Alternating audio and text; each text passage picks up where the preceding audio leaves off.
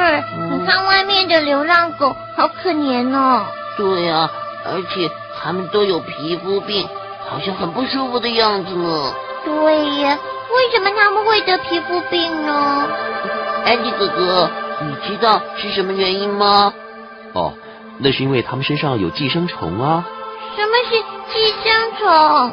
这是一种生活在另外一种生物，就是寄主的体内或身上，并且把它当做食物来源的生物，就叫做寄生生物。嗯，为什么要这样呢？那这样寄生比较好吗？哦，在寄生关系中啊，寄主得不到任何的好处，而且通常呢会受到寄生生物的危害。寄生生物不仅持续不断的得到营养，同时把寄主当作栖居处。藏在它的体内、皮毛或是鳞甲中。许多寄生生物有钩状的器官、爪状的器官或是吸盘，可以牢牢的附着在寄主身上。那寄生物有分哪些呢？哦，有分寄生动物和寄生植物。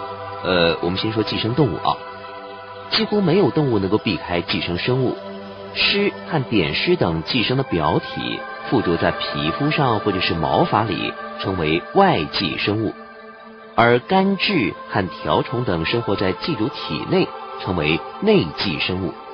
很少有寄生物会使寄主致命，因为害死寄主并不符合寄生物的最大利益。一旦寄主死亡，寄生物也活不了多久。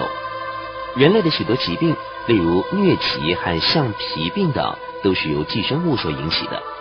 许多生物吸食其他生物的血液，并带给寄主传染疾病。藻的成虫吸血，而它的幼虫呢，则以任何有机物碎片为食，包括成藻粪便。与藻不同的是，扁虱终身以寄主为食。还有寄生植物呢？哦，跟动物一样，植物也有寄生物。寄生植物通常将根系附着在寄主上，吸收营养液体。而有些则是把寄主当成一种支撑物，如扼杀无花果顺着树攀援，把树当作支撑物，以便能得到光照。最后呢，扼杀无花果将该树缠死，而此时它自己的茎已经足以支撑自己了。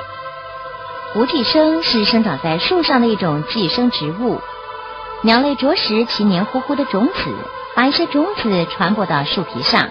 种子长出根，穿透树皮，吸收水和营养物质。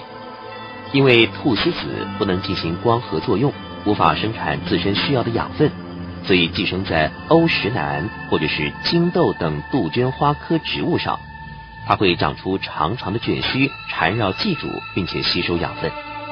那寄生物是怎么样繁殖的呢？寄生生物往往有复杂的生命周期。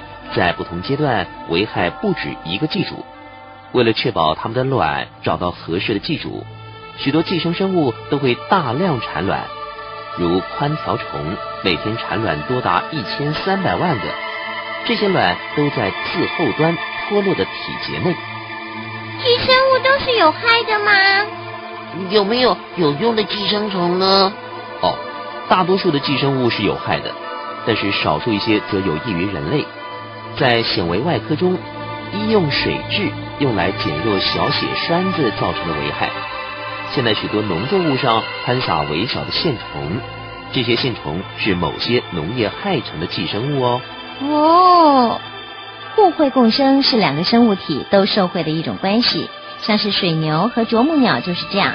水牛身上的扁虱可以使水牛生病，啄木鸟呢在水牛身上快速的啄食扁虱。这样子，啄木鸟不但可以每餐一顿，而且还可以帮水牛把身上清理干净呢。哦，那寄生生物还是有一点点的益处嘛。嗯。